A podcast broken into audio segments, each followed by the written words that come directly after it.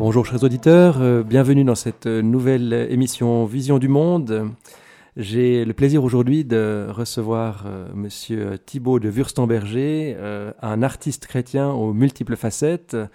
Euh, Thibault de Wurstenberger, bonjour. Bonsoir. Voilà, bonsoir, vous avez raison, vu l'heure qu'il est, effectivement, et la saison. Euh, merci beaucoup d'être d'être parmi nous.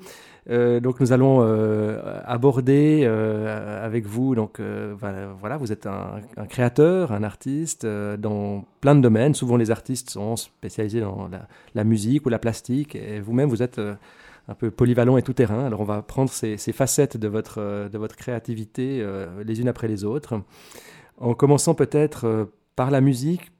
Pour la raison suivante, euh, on a choisi de commencer par la musique parce que euh, nous écouterons entre les différentes phases de l'émission des morceaux de votre composition en fait. hein. Voilà, on aura trois, trois intermèdes musicaux à la place de l'intermède unique qu'on a habituellement dans cette émission. Voilà pourquoi je vous ai demandé de commencer par, par présenter la, la- la face musicale de votre, de votre, de votre œuvre et euh, en nous rappelant déjà comment vous en êtes venu à composer de la musique euh, et de nous parler un peu de vos diverses compositions.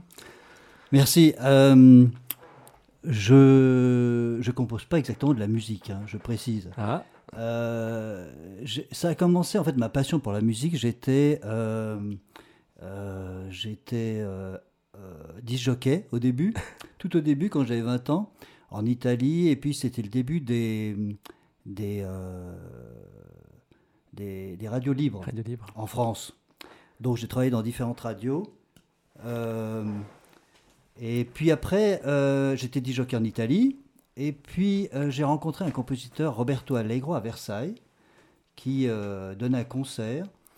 Et je lui ai commandé un, un requiem pour mes enfants. J'ai j'ai perdu deux enfants, enfin qui sont au ciel, je ne les ai pas exactement perdus. Et euh, il m'a composé un requiem in memoriam aeternam. D'accord. Je crois qu'on va écouter un, Oui. un- un extrait tout à l'heure. Donc j'ai- abordé la musique un peu grâce à lui. D'accord. On a commencé euh, ce requiem et puis après on a fait une messe de la Trinité ensemble. Et si vous voulez, j'ai écrit les livrets en fait des disques, des deux disques. C'est comme ça que ça a commencé. D'accord, donc vous êtes en fait euh, librettiste. euh, et donc, qu'est-ce qui, enfin, quels sont alors les différents, euh, peut-être, euh, les, différentes euh, œuvres Alors, Vous avez parlé de ce requiem, vous en avez parlé d'autres ou bien? Oui, oui. Après, j'ai rencontré M. Pascal Glardon, avec qui je fais des disques maintenant, on en a fait quatre. Et hum, c'est une sorte d'arrangeur, compositeur. J'écris les textes et puis je lis des textes sur des, des- ambiances musicales qu'il crée. Euh, on a fait 4-5 disques, Embrace, In Tenebris Looks, euh, Divine Office et Some Words for You, le dernier. Et là, on est en train de travailler sur le, le prochain. et, et donc vous vous occupez exclusivement de l'aspect euh, littéraire, si j'ose dire, euh, ou bien vous le, vous, vous le conseillez aussi un petit peu en termes. euh, Oui, on- je donne des pistes, si vous voulez, des, des arrangements ou bien des, des, des instruments que j'aimerais qu'ils mettent ou des différents. Oui, oui, on, on travaille assez ensemble sur les synthétiseurs et, et c'est passionnant. Vraiment, la, création musicale avec lui, je trouve que c'est un amalgame. euh, pour moi, en tout, cas, de, sons, d'enregistrements que je fais à droite et à gauche. On, a mis les cloches de Venise, par exemple, ou des bruits de la nature.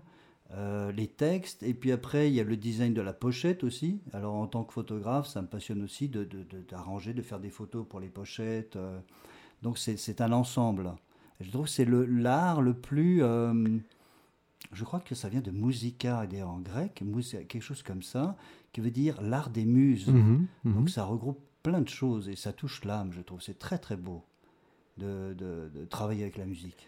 Et puis ces différentes, euh, différentes œuvres dont vous avez parlé, alors euh, Requiem, on imagine qu'il est clairement euh, religieux, mais est-ce que les quatre ou cinq euh, disques dont vous avez parlé, est-ce qu'ils sont tous, euh, euh, tous religieux, spirituels ou euh, Oui, je- je- d'une façon générale, c'est une sorte de quête de, de- d'atteindre l'âme, de la toucher avec des, des- des textes et des ambiances musicales justement qui... C'est un peu cinématographique en fait. On, écoute ces disques plutôt au casque.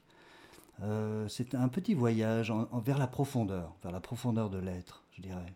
Absolument. Et puis, est-ce qu'il y a des, hum, des, des thématiques euh, enfin, euh, qui. euh, Oui, oui, oui. Qu'est-ce qui vous dit, une fois que vous avez écrit le, le livret pour, pour, un- pour une œuvre, vous vous dites, ah bah tiens, on va en faire une autre c'est des textes, ça part de textes d'abord. Le deuxième, In Tenebris Lux, est basé sur la dernière parole du Christ, ou presque la dernière, Pourquoi m'as-tu abandonné? Et euh, c'est un cheminement vers cette parole où tout d'un coup c'est une sorte de lâcher-prise qui se passe dans ce moment euh, de grâce magique où il se sent abandonné et où il s'abandonne à Dieu. Et je trouve souvent la grâce, par exemple lors de la perte des enfants, j'ai vu que quand il y avait un lâcher-prise, on, on était euh, touché, on laissait un accès en fait à la grâce. Donc il, il traite un peu de ça, le, le second disque que j'ai fait avec lui. D'accord. Et, et diriez-vous que la, la perte de ces deux enfants soit, euh, soit à l'origine de, de votre création ou bien tout ne tourne pas là autour? Euh, musicalement, peut-être, oui. Peut-être c'est un déclencheur qui a fait que j'ai rencontré ce, ce- ce- ce compositeur qui est devenu un ami, Roberto Allegro. Et ça m'a mis un peu. euh, ça m'a permis d'accéder au monde de la musique, en fait, grâce à lui. Ouais, Ah, tout à fait. bien. Et euh, écoutez, alors je pense qu'on va euh, d'emblée écouter le, le premier extrait. Comment s'intitule-t-il déjà? Je ne me rappelle plus. Hmm, Alors, Lux Aeternam, C'est. Lux Aeternam, effectivement, euh, du CD In Memoriam Aeternam. Voilà, qui va durer environ 3-4 minutes. 4 minutes.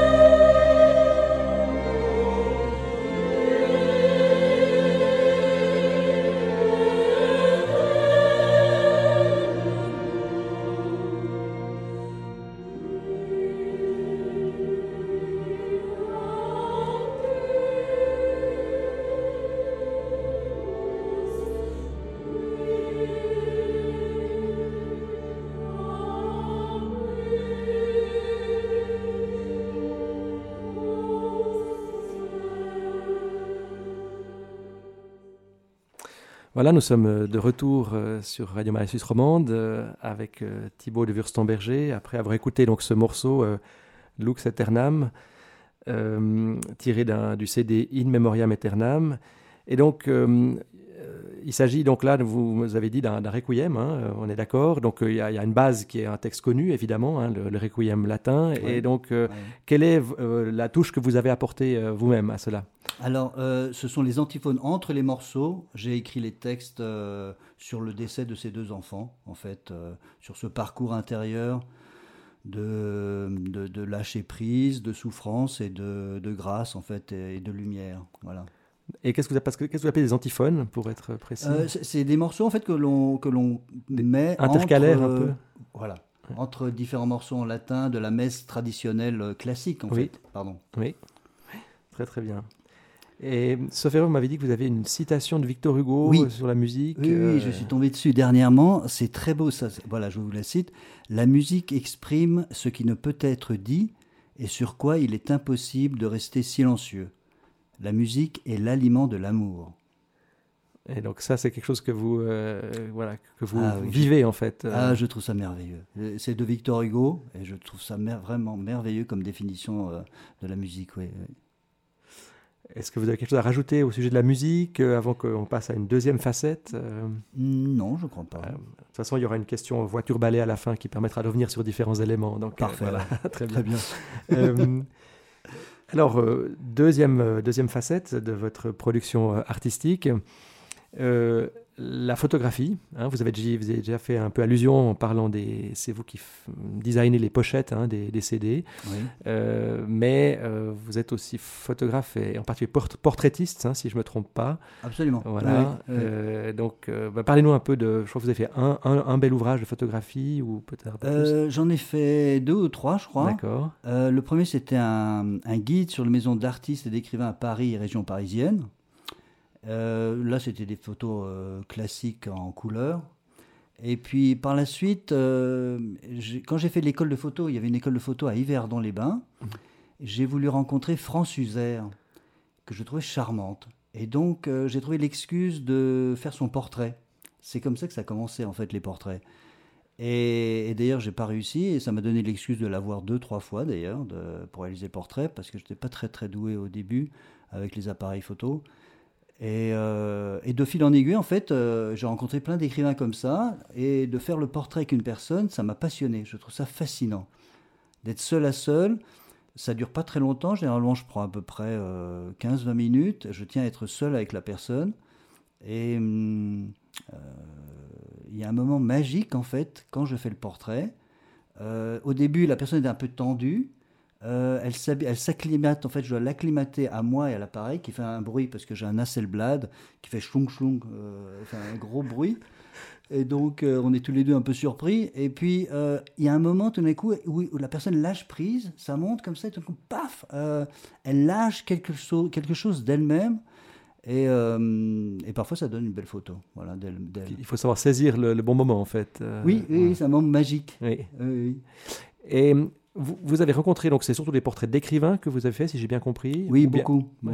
Et vous les avez rencontrés pour en faire des portraits ou bien vous avez fait des portraits à l'occasion d'une rencontre qui n'avait rien à voir? Euh, Non, je prenais toujours l'excuse de faire un portrait.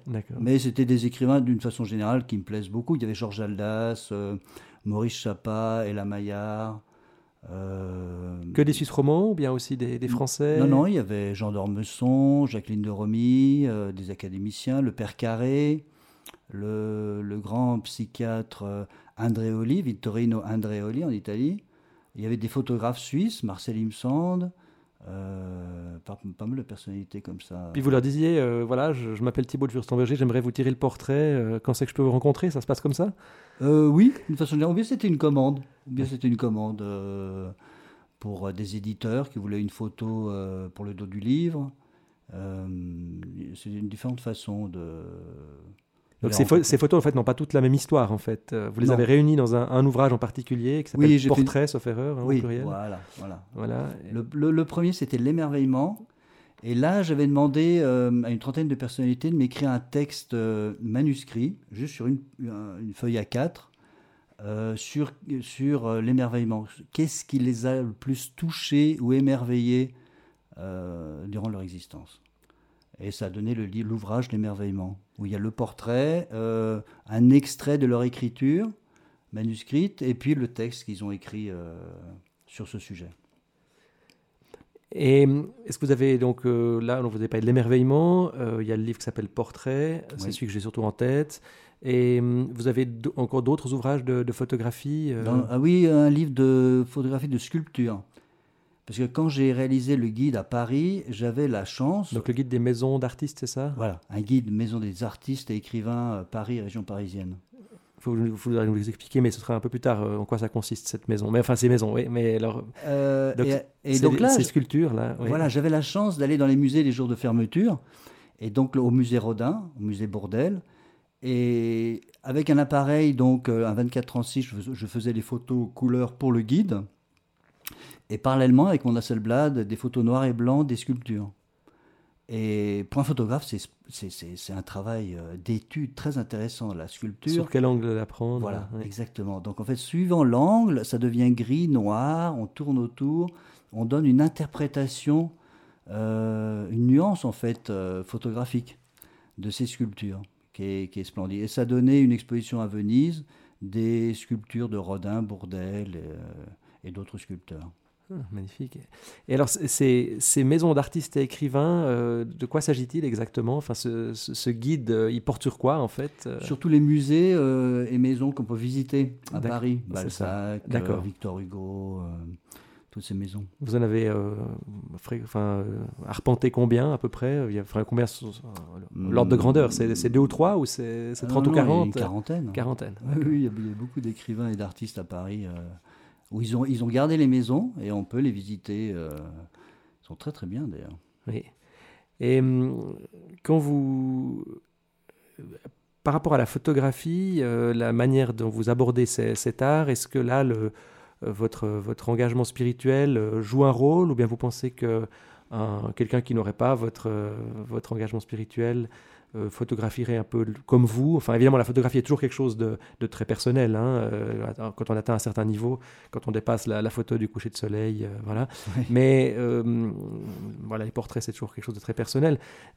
Mais vous pensez-vous qu'on on reconnaît, alors on reconnaît évidemment la patte Wurstemberger, mais est-ce qu'on peut dire, voilà, c'est un, c'est un chrétien qui a fait ces photos, ou bien ça n'a pas de sens de parler comme ça? Hmm, Là, je ne saurais pas dire, sincèrement moi, je vois comme un, accueil de la personne. Euh, quand on voit un peu tous les portraits des différents photographes, euh, il y, a des photographes qui, se mettent en avant, qui trouvent une idée originale. Voilà, sauter en l'air avec euh, une rose dans la bouche ou je sais pas quoi, ou n'importe quoi. mais tandis que moi, je, préfère être un peu en retrait mhm. et, faire un vide et accueillir euh, la petite étincelle divine ou belle qu'il y a au fond de la personne. Et hum, je crois que c'est une attitude d'accueil, de silence, de laisser la place un peu à l'autre, euh, de se donner librement, en fait, dans le portrait. Sans lui imposer, fais ceci, cela. Euh, non forcément. C'est vrai qu'on a, quand on voit ces, on a l'impression qu'ils qui, qui sortent du papier, hein, qui surgissent euh, quand on tourne les pages du livre. Euh, est-ce que vous avez recours à des, enfin, c'est des portraits qui sont retouchés entre guillemets, ou bien c'est le pur travail euh, la prise de vue non, non, non, justement, aucun flash, aucune lumière particulière. Ou, parfois, je leur demande de se mettre plus près de la Donc, il n'y a, même pas de, spot ou, non, non, non, non, rien du tout. Que mon, mon gros Hasselblad, et puis près d'une fenêtre, ça suffit largement pour faire ses portraits. Et comment s'appelle la, très belle femme qui est en couverture du livre Portrait? Megan Green. C'était une. Qui est Megan euh, Green Et pourquoi Enfin, mais dites-nous d'abord qui c'est, puis pourquoi vous l'avez choisie pour être. Pourquoi cette photo plutôt que celle de Jacqueline de Romilly, qui est très belle aussi Voilà, mais enfin. Euh, bah parce que c'est une très belle femme, c'est vrai, elle est splendide. Et hum, je l'ai rencontrée parce qu'elle a paru dans Femina. Et pour, la mode, en fait. Elle a paru dans Femina. Et après, je l'ai contactée. Elle était dans une agence à Paris, je ne sais plus laquelle. Euh, elle a accepté très gentiment, en contrepartie, que je lui donne des, photos pour son book. Euh, parce qu'en fait, je trouvais que dans, ça rendait pas. Euh, elle n'était pas si bien photographiée, je trouvais. C'était des photos couleurs. Mais j'ai trouvé fascinante et je trouvais qu'on pouvait faire des plus beaux portraits d'elle, en fait, plus de profondeur. Donc en fait, je l'ai rencontrée et puis c'était tout au début, donc j'ai fait pas mal de pellicules pour ne, rien louper avec elle. J'étais un peu intimidé parce qu'elle elle était très belle. Elle est écossaise et après, par la suite, euh, elle a quitté ce milieu un peu dégoûté, qui est un peu un milieu un peu particulier. D'ailleurs, c'est mannequins. Euh, et elle a travaillé dans les films. Euh, je crois que maintenant elle est à Glasgow. Elle travaille dans les films à Glasgow. Parce qu'une chose qu'il faut préciser, c'est qu'en tout cas dans le livre Portrait, c'est que du noir-blanc, c'est juste. Hein les portraits sont tous en noir et blanc. Oui. De manière générale, vous faites que du noir-blanc Oui, Enfin, dans les maisons d'écrivains, vous disiez en couleur, hein, Oui, ça j'ai fait en couleur, absolument, avec un autre appareil, un 24-36. Mais les... je trouve pour les portraits, j'avais essayé un peu les portraits en couleur, mais c'est moins prenant, c'est moins profond, c'est beaucoup plus beau les visages en noir et blanc, je trouve. Est-ce qu'il y a quelque chose que vous aimeriez rajouter au, sujet de la, photographie euh, Une citation peut-être Oui, euh, absolument. Ah, une citation de Maurice Zindel que je trouve splendide. Il nous arrive de découvrir à travers un visage le secret d'une âme qui devient proche de la nôtre. Et nous savons bien qu'en dehors de cette connaissance, par intimité et par identification, par un échange qui dépasse toute parole, il n'y a pas de connaissance de l'homme. Hmm. Eh oui. C'est vrai que euh, en, voyant les, en feuilletant l'ouvrage portrait, euh, voilà. Alors évidemment, il y a des gens que je connaissais, euh, dont je connaissais au moins le nom avant. J'avais peut-être pas forcément vu de portrait d'eux. Et on a l'impression de, les avoir rencontrés, en fait, hein, grâce à. Voilà. C'est plus le cas, évidemment, pour des gens dont on, a, on sait déjà quelque chose, hein, Jacqueline de Romy, le Père Carré, voilà pour ceux dont je ne connaissais rien, bah, euh, cette misteuse euh, Megan Green, c'est juste Oui, voilà. oui, Megan Green. Euh, à part le fait qu'elle est, très belle, effectivement, c'est, reste plus, plus, énigmatique, évidemment, parce que je ne peux pas raccrocher cette, cette vision à, à, quelque chose que je saurais d'elle par ailleurs. Maintenant, j'en sais un petit peu plus, mais voilà. Et c'est pour ça, d'ailleurs, que dans le livre, j'ai pas mis le nom des personnes. Il faut les chercher à la fin, c'est juste. Oui, oui, J'ai mis juste une citation à côté sur le, le, rapport au visage, au portrait, à l'art de photographier ou à l'expression des visages, la symbolique du visage, parce que je trouve que parfois si on, on a une étiquette, vous voyez, c'est comme parfois on écoute un morceau, on se dit ah mais je le connais et on n'arrive pas à, mettre un nom dessus. Je trouve qu'on on est touché différemment, plus en profondeur que si on ah mais bien sûr c'est un tel etc. Voilà, On, met, on met tout de suite euh, comme une mémoire en fait que l'on avait là-dessus sur, ce personnage Tandis que là, c'est une approche plus libre, sans jugement, et on est plus touché par la chose en profondeur. Mmh, je comprends bien, d'accord. Bah, écoutez, on va maintenant écouter un, deuxième extrait intitulé Lacrima del Anima Tua du CD Divine Office.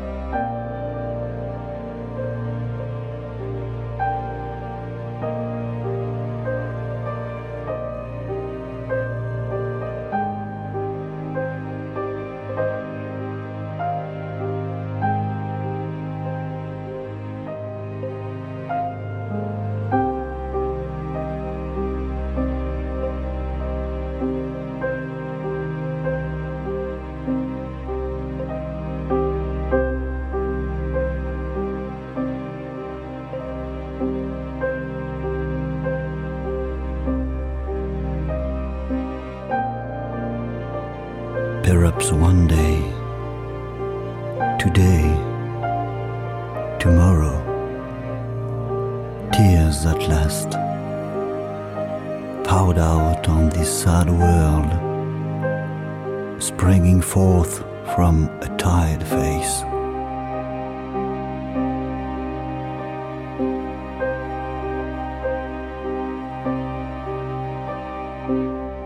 Perhaps this evening, now, already springing forth, tears which beget us, children of creation, Son of God, our Father.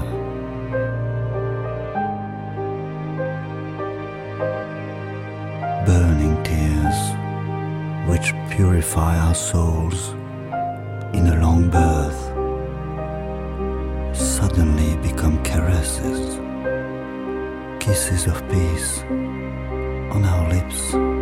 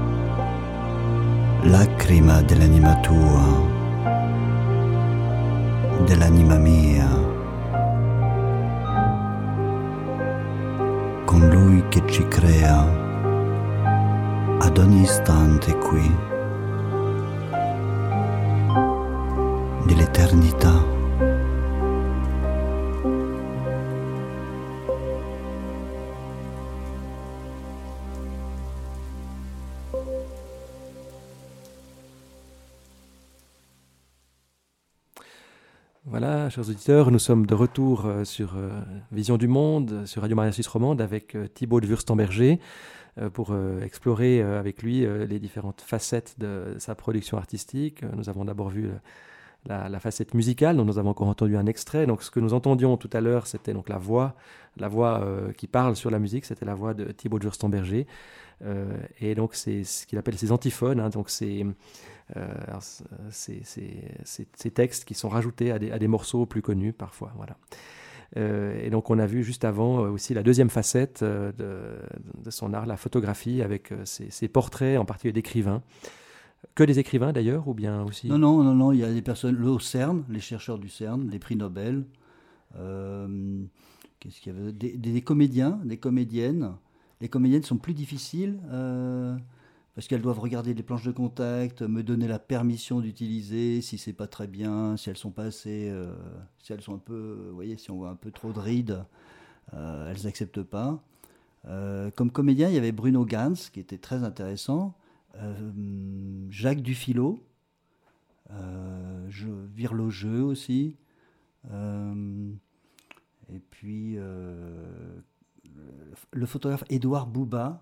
Je connais pas. Euh, qui a fait des photos classiques de la France, euh, des très belles photos noir et blanc. Et quand j'ai fait son, son portrait, il y, a, il y, a, son chat qui, hop, il a sauté sur ses genoux. Et euh, pile au moment où je faisais clic. Donc c'est un moment un peu euh, magique. Le chat tenait à être sur la photo.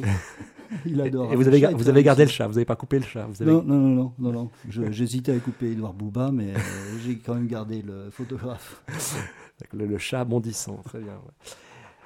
Alors, euh, parlons maintenant d'une euh, troisième facette un peu, un peu particulière. On, parlera en, dernier de, des livres que vous avez écrits vous-même, mais avant cela, on va parler de, livres que vous avez édités. Euh, voilà, donc vous n'êtes pas, pas éditeur commercial, il n'y a pas d'édition Thibaut de Wurstenberger, mais vous avez euh, préparé l'édition d'un certain nombre de, textes, effectivement. Hein, euh, voilà, donc vous êtes l'éditeur, on pourrait dire scientifique, entre guillemets.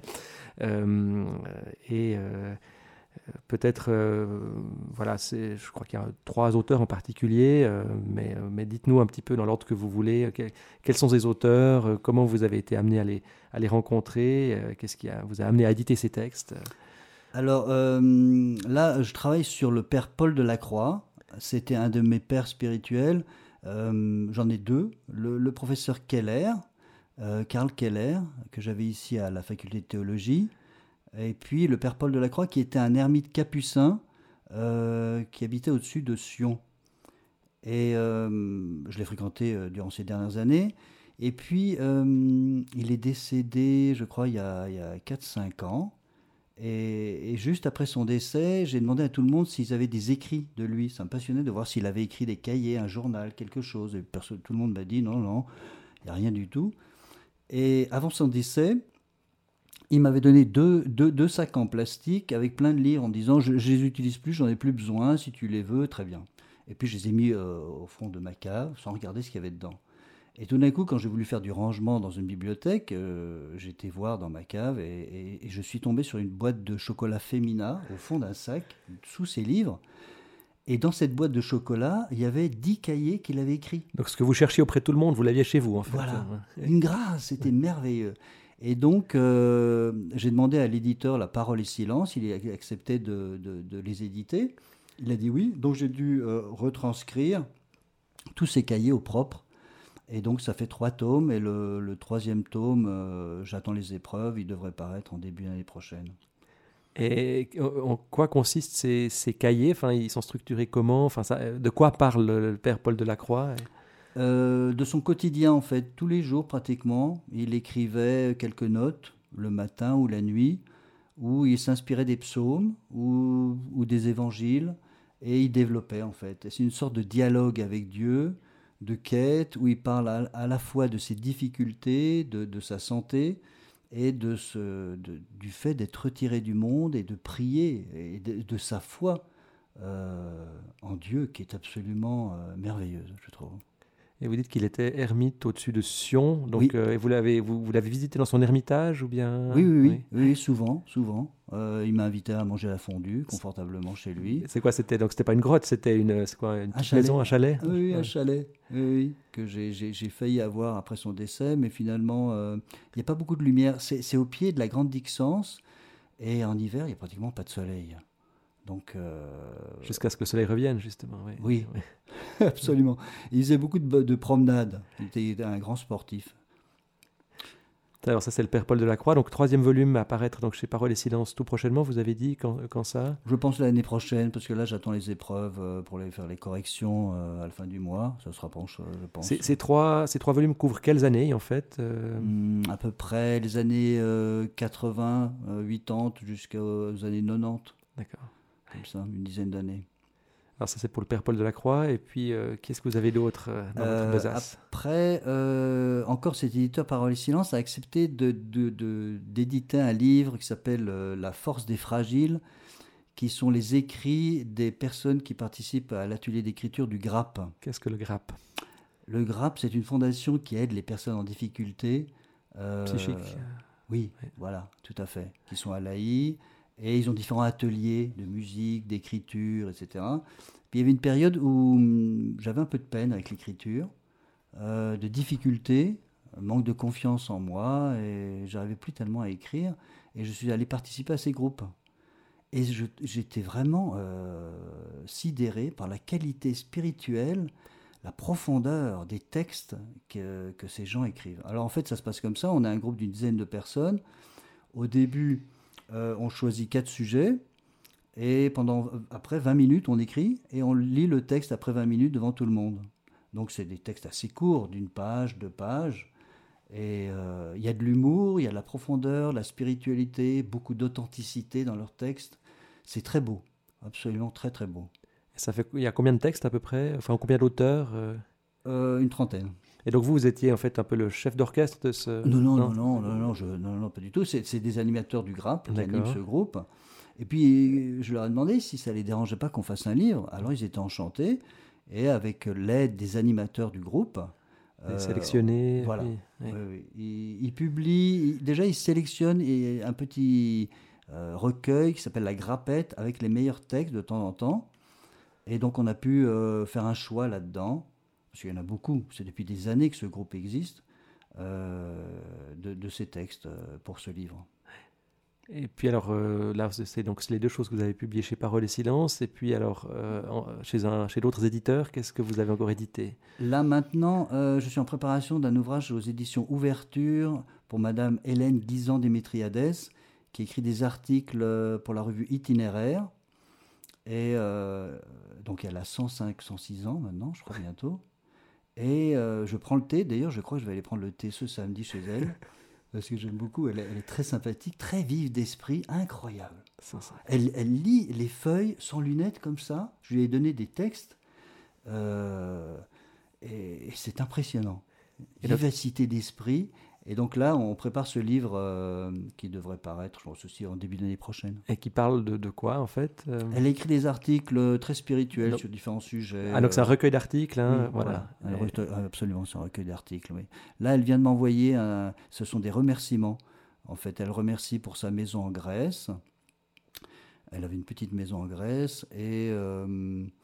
Euh, l'autre texte est sur, voyons j'ai un trou de mémoire, je ne me rappelle plus l'autre texte. Il y a deux textes différents. Puis, puis qui, est cette, euh, qui est cette dame euh, qui n'est pas connue de la plupart de nos, nos auditeurs? Alors, elle était euh, l'épouse d'un conseiller national.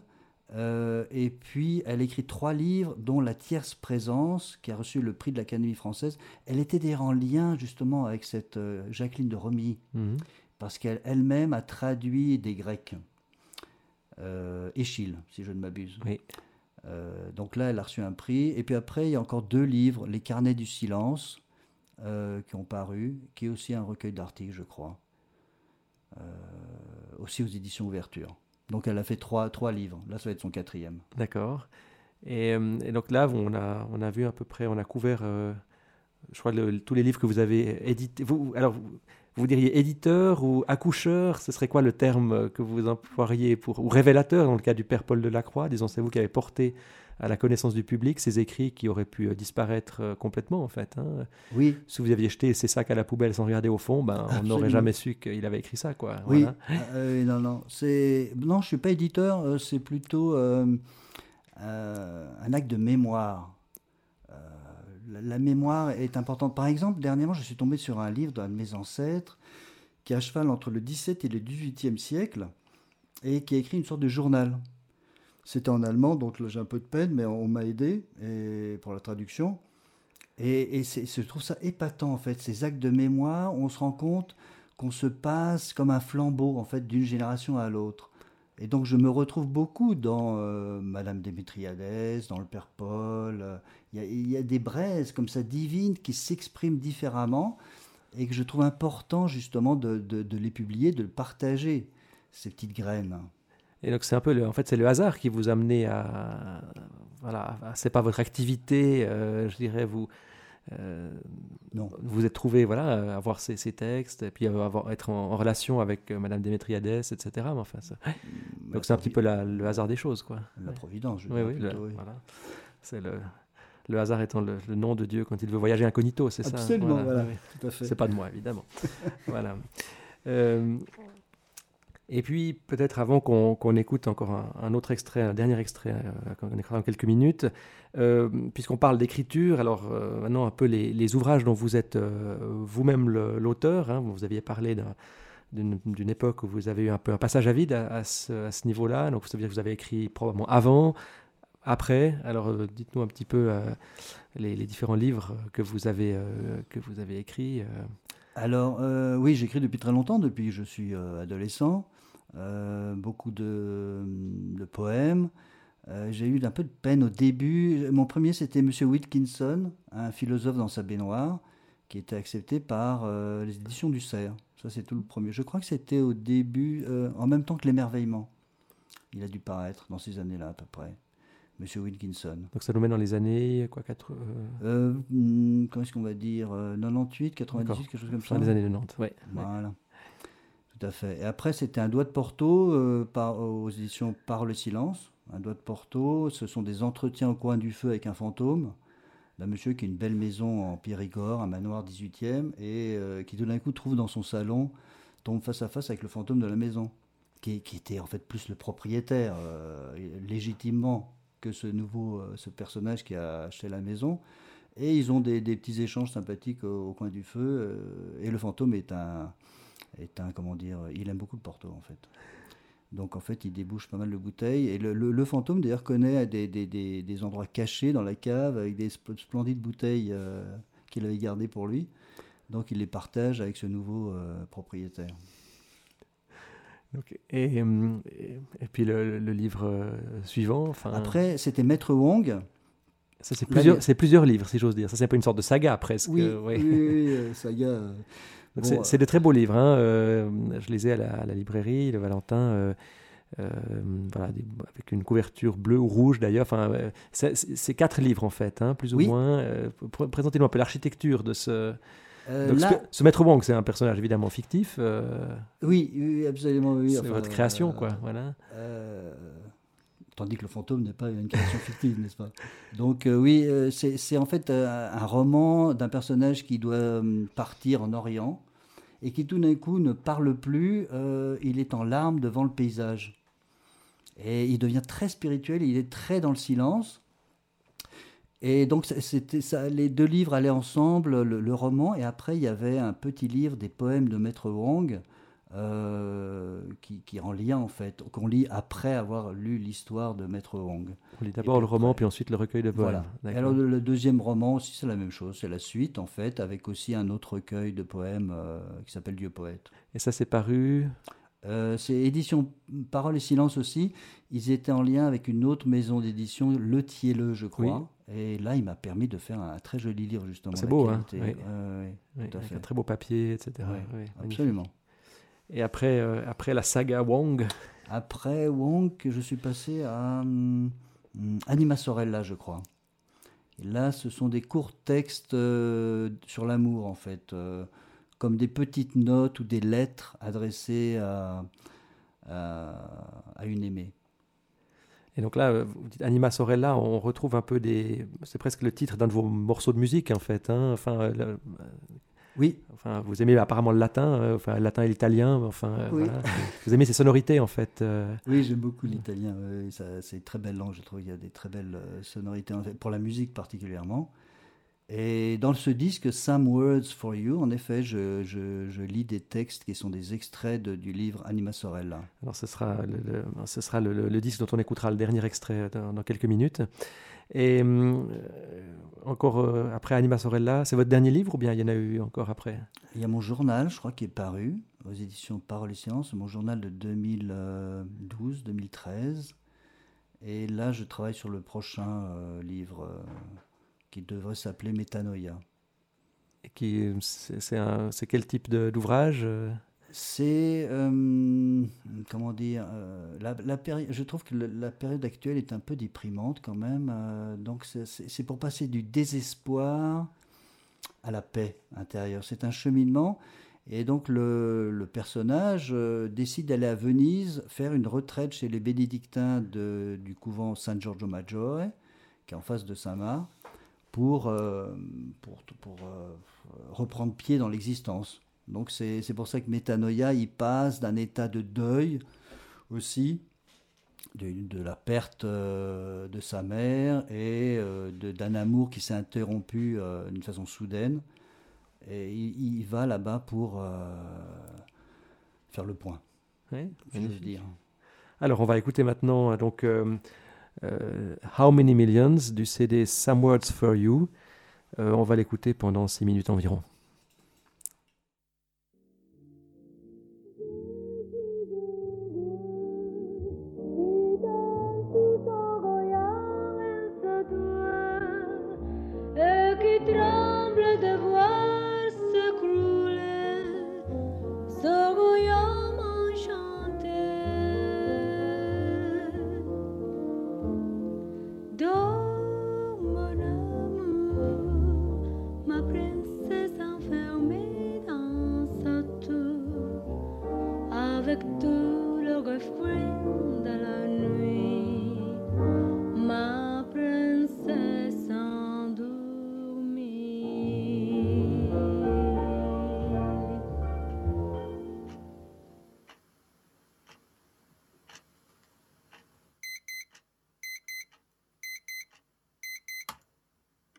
Romande, la première.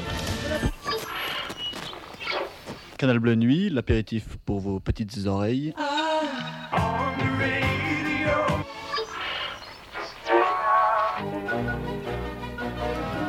Schweizer Radio, DRS2. Quelques petites partitas de Vivaldi. I don't care. Shut up. Play the record.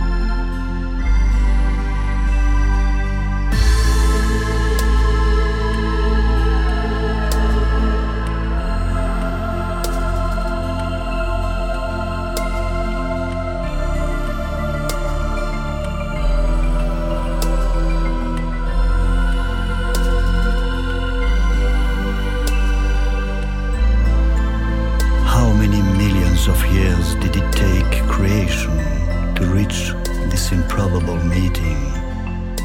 How long to get to this time of writing and this exact moment when you are reading me?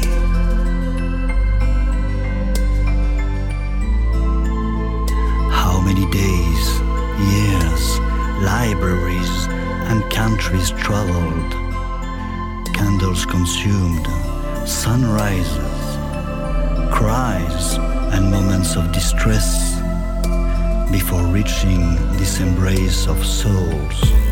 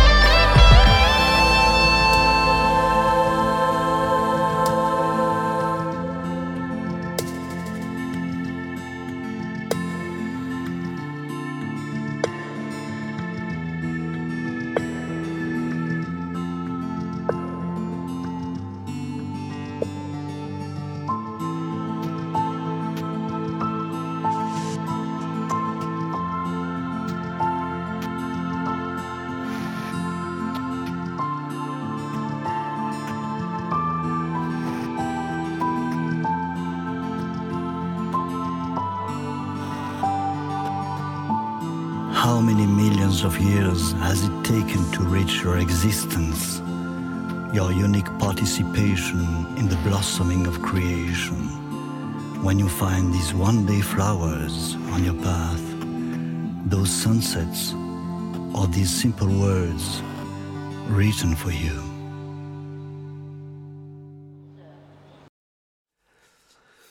Voilà, chers auditeurs, nous sommes euh, de, de retour euh, sur euh, cette émission Vision du Monde avec Thibaut de Wurstenberger. On a entendu un, Donc ce morceau How Many Millions qui commence un peu bizarrement, vous avez peut-être voulu euh, régler votre, votre poste de radio. c'était donc c'était bien compris dans le, dans le, morceau. C'est un peu des souvenirs de l'époque où Thibaut de Wurstenberger faisait lui-même de la radio, mais ça remonte assez loin.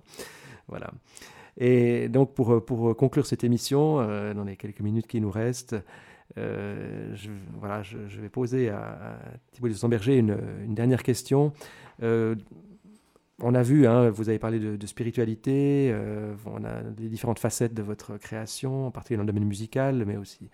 Et quel est votre, comment définiriez-vous votre, votre rapport en fait à la, à la foi chrétienne en fait? Est-ce que c'est un rapport que vous avez toujours eu, ou bien euh, c'est euh, quelque chose qui, qui, est, vous êtes un converti, ou bien voilà. Enfin, quelle est un peu votre histoire, votre, votre histoire spirituelle? Alors, je suis catholique. J'étais baptisé, enfant de cœur, euh, scout, etc. Et puis, vers l'âge de 20 ans, euh, lors d'une déception amoureuse, euh, j'ai commencé à faire des études de philo et de théologie parce que là, j'étais ébranlé. Et donc, j'ai essayé de goûter à différentes religions.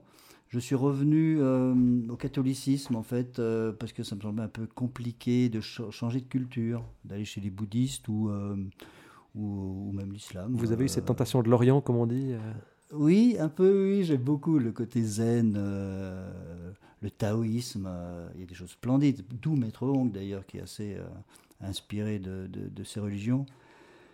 Et puis, en fait, je, je viens d'une famille où ma mère s'est convertie à l'orthodoxie.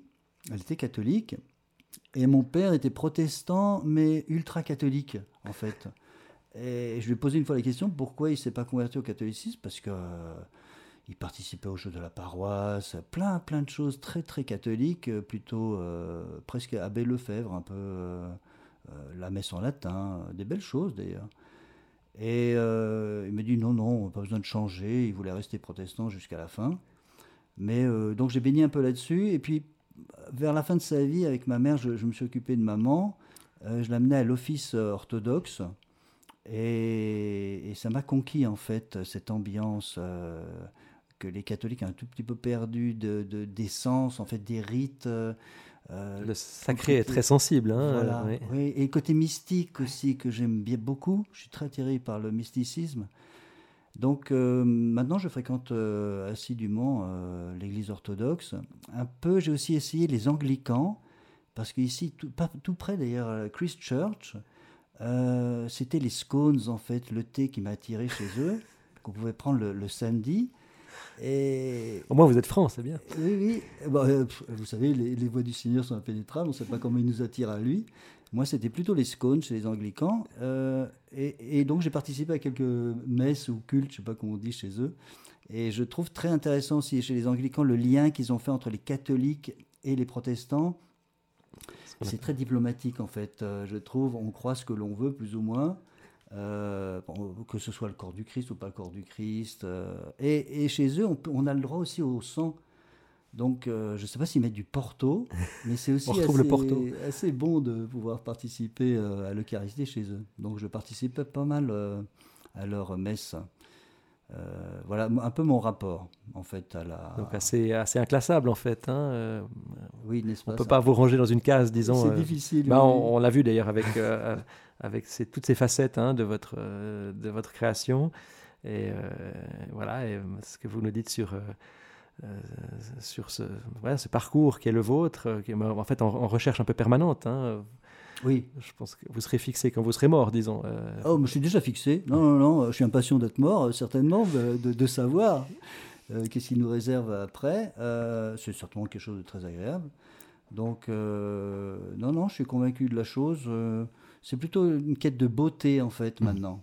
Et, et d'ailleurs, si vous me permettez, Oui, j'ai, lu oui. dernièrement un- quelque chose d'assez intéressant de Francis Huster. Tout homme n'a qu'une obsession dans la vie, la beauté. Révéler la beauté d'un être, ou qu'un autre vous révèle la vôtre. Il y a bien un endroit secret dans chaque être où se cache la beauté. Elle dort pendant des années avant de pouvoir enfin se réveiller et se révéler, parce qu'un autre est venu la trouver, la surprendre, lui offrir une raison d'être. Mhm. Je trouve splendide. Et en fait, ça me parle aussi vis-à-vis des portraits, en fait. Oui, vous voyez. ouais, je Chercher la beauté, la préciosité, l'unicité chez l'autre personne.